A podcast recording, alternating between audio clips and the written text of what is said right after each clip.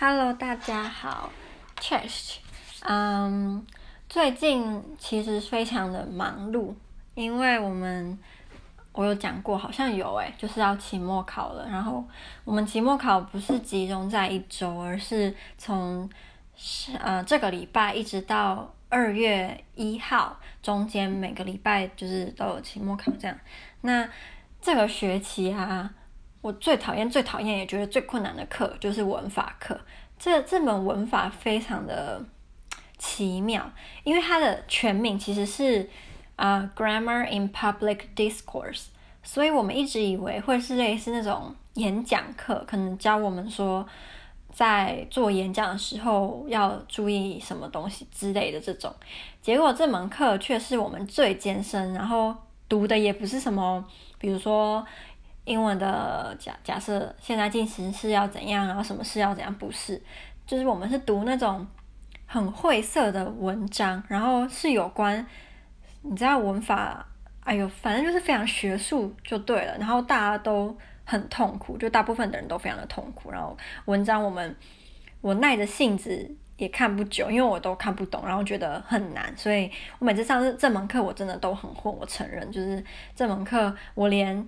逼迫我自己假装很认真，我都做不到，因为实在是太无聊，然后太难了。而且老师他总觉得很自嗨，就是他应该感觉出来，很多人都其实看呃都不太懂，可是他还是很自嗨这样。因为我们班还是会有人跟他有互动，因为他常常会问一些很知识性的问题，就例如说他会很哲学，比如他问我们说，我们觉得知识的本质是什么，或者是。嗯、社会呃，如果就是文法是怎么影响一个社会的结构，或者是嗯一个国家，然后一个社会，或者是一些机构，我们觉得文法可以就是怎么影响这些这些，就是对，就是很。有时候会觉得非常的哲学，都觉得我不是在上英文文法，我是在上哲学课。可是我去年也有哲学课啊，然后我很喜欢那场哲学课，虽然很多时候有一些概念是会呃听不太懂，或者是不太能理解，可是至少我觉得那那门哲学课我是非常喜欢上的。可是这个文法哲学课就我觉得不是，可能我资质駑钝吧，我就听不懂，所以我。期末考我最差的就是这这堂课，老师他叫我们看的文章，我可能假设目前看了五篇，好，我可能看了一半，可是这一半我看了这一半，我都是有看没有懂，所以我超级无敌怕这个如果有考试，因为我们一月三十那一周就是学期结束，然后二月一号到二月二十二中间就是有些老师会排期末考或者是补考，那。就是我们几乎每一堂课老师都有提说会不会有考试，还是是怎么样？结果这门课老师完全没有提，那也没有人敢问，因为大家可能都很怕知道答案吧，所以就是不敢问他。然后他也一副就是没有很在意的样子。但是因为我们我们班有一半的人都要去其他欧洲国家当交换学生嘛，然后已经有一这一半里面的一半已经去了，已经先去了。那另外这一半还在，可是他们。就是在这个礼拜之前，就嗯、比我们有些人比我们早一个月考的期末考，他们真的超厉害的。就是里面有两个女生吧，她们大概比我们早一个月就必须要把我们，就可能嗯、我们文学课这个学期总共要读假设十本书好了，那他们要在可能两三个月内就要读完这十本书，或者是在两三个月内就要把我们一学期半年要读的东西全部读完，然后就去考试。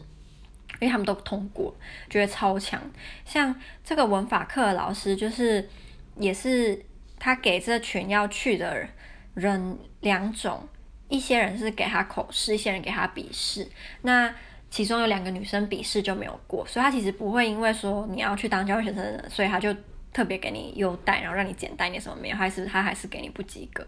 我也不知道这两个就是不及格的人要怎么办。而且其中一个女生她还是都有。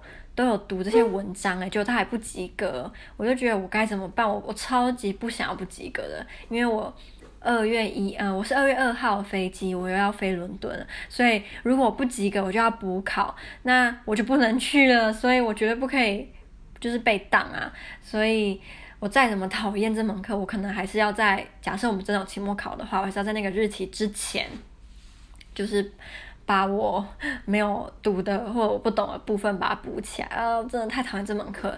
然后坏消息是下学期还是会有这门课，所以不是这学期上完就算了。我真的觉得为什么我们的就是 Public Discourse 这门课这么的奇怪，就是完全不是他课课名。给人的那个感觉，就是期待我们期待跟实际有非常大落差，就对了。嗯，真的超级讨厌这么，想到我就觉得头痛。然后像我的好朋友，就是 Carolina，很认真的这个女生，她也在文法课，她也常常觉得头很痛，因为，嗯，就是我说的，我们的文章实在是太困难了。嗯。但我每次都印啦，但有没有看就是其次，只是我都会印就对了。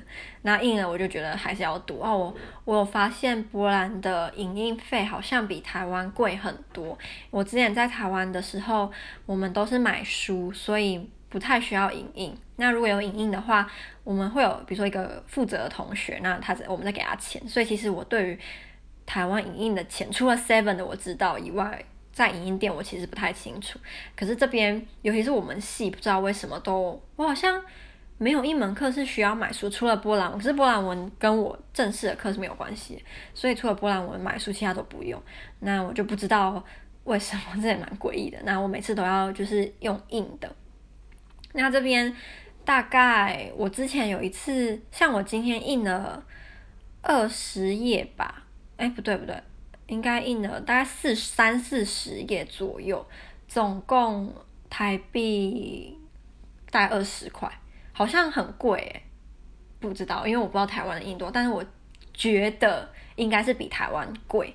我常常我之前好像一次印一两百页的时候就要一百多块，我不知道在台湾是不是也是，如果印一两一两百页也是要一百多块，但我指的是那种学校附近的影印店。所以是会比较便宜，然后可能一次印很多会有折扣的那一种。因为我最近去的影印店都是我们学校旁边的，所以据说据我同学所说，也是他们知道算是最便宜的。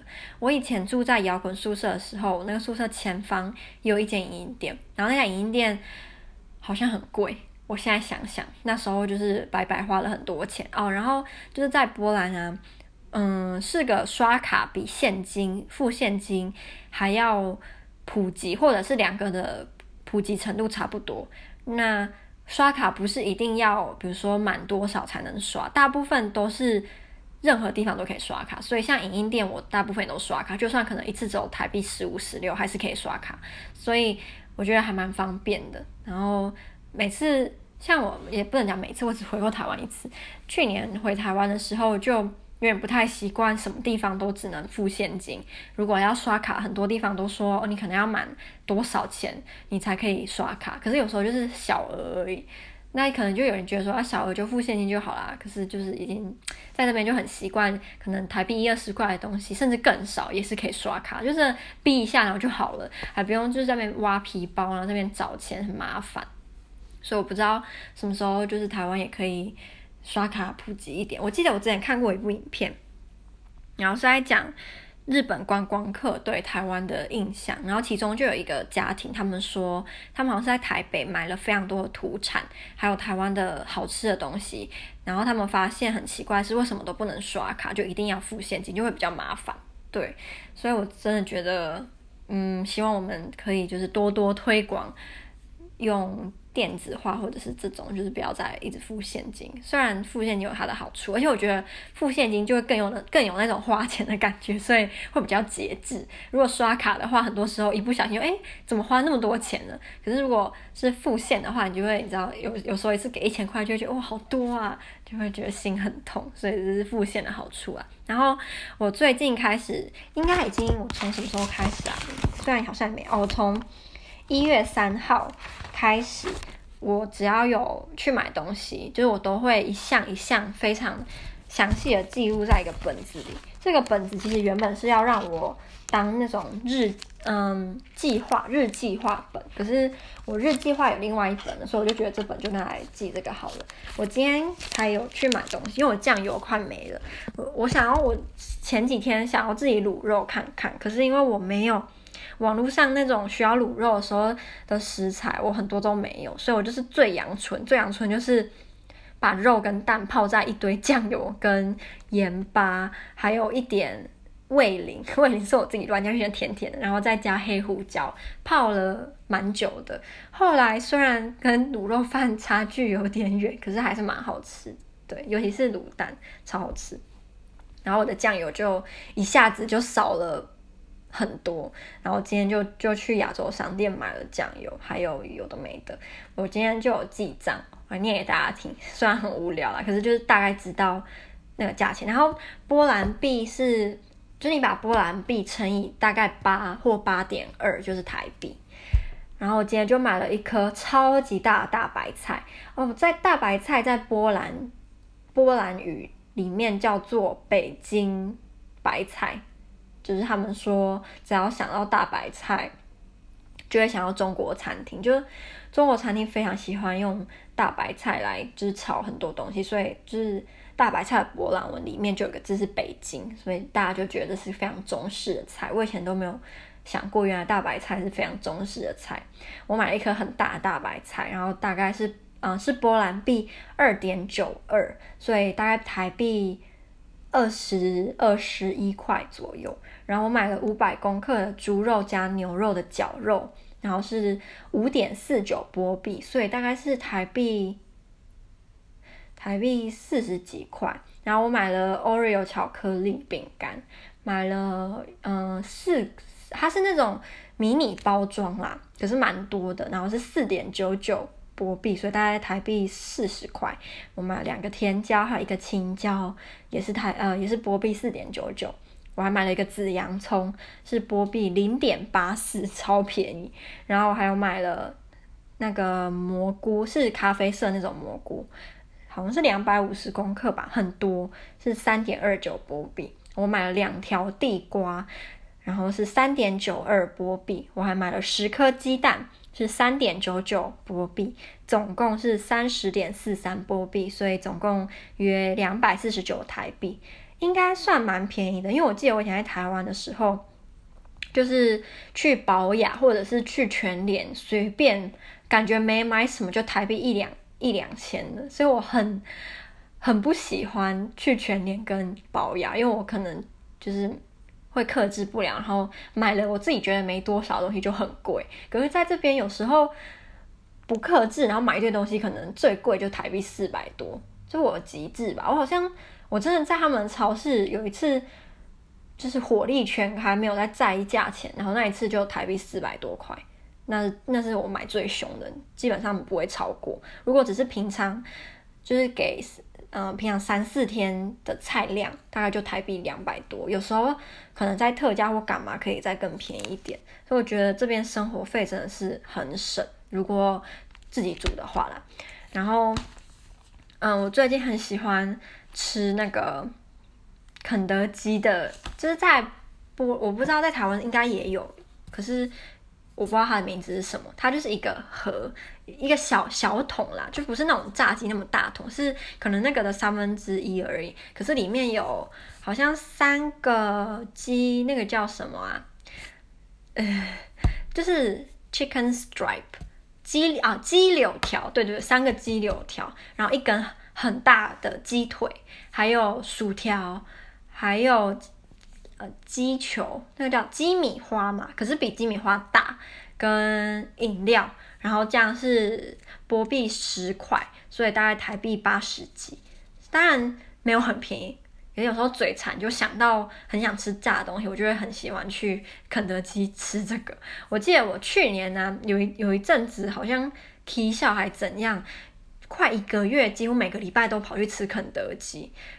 然后我觉得那那个礼拜我就验证了，就是皮肤好有我的皮肤好坏跟有没有吃炸炸东西是没有关系的，因为那一个月我每天就是很不节制，常常吃肯德基，完全没有皮肤不好。可是像我一回台湾，或者是去那种国家是会让我流很多汗的、出油的，马上皮肤就不好了。所以我觉得对于我而言，天气是最决定皮肤的第一要素。然后我现在发现啊。英国是一个非常对我啊非常好养皮肤的地方。我在英国的时候，跟着我男朋友每天都吃垃圾食物，就是不好的示范。我们真的每天都吃不好，就是炸物或披萨之类的垃圾食物。然后那我在英国的时候，皮肤真的好到一个爆炸，所以我觉得英国是一个非常适合女性居住的地方。如果可是我觉得英国不冷啊，对我来说不冷，大概。十度左右啦，就是现在大概十度，有时候可能会八九度就晚上，但是白天可能就十十一十二，我觉得非常的凉爽，我很喜欢，然后脸就会干干净净，不会有油光，所以我真的非常喜欢去英国。嗯，我以前以为波兰应该会比英国更适合养皮肤，结果好像没有诶。波兰也是很冷很冷啊，比比英国冷很多，只是我在波兰的时候。额头偶尔还是会出油，可是我在英国几乎完全不会。虽然英国比波兰不冷，我可能是湿度的关系吧，那我就不知道了。我记得人家说波兰很干呐、啊，不过我自己感觉上觉得也没有干到哪里去，应该是英国更干才对才对，可是好像又不是这样，所以我也不知道。总之我就是很喜欢英国。带给我皮肤上面的改变，所以我很期待下个月又可以去英国来个养皮肤之旅了。好，这是又是一个废话录音。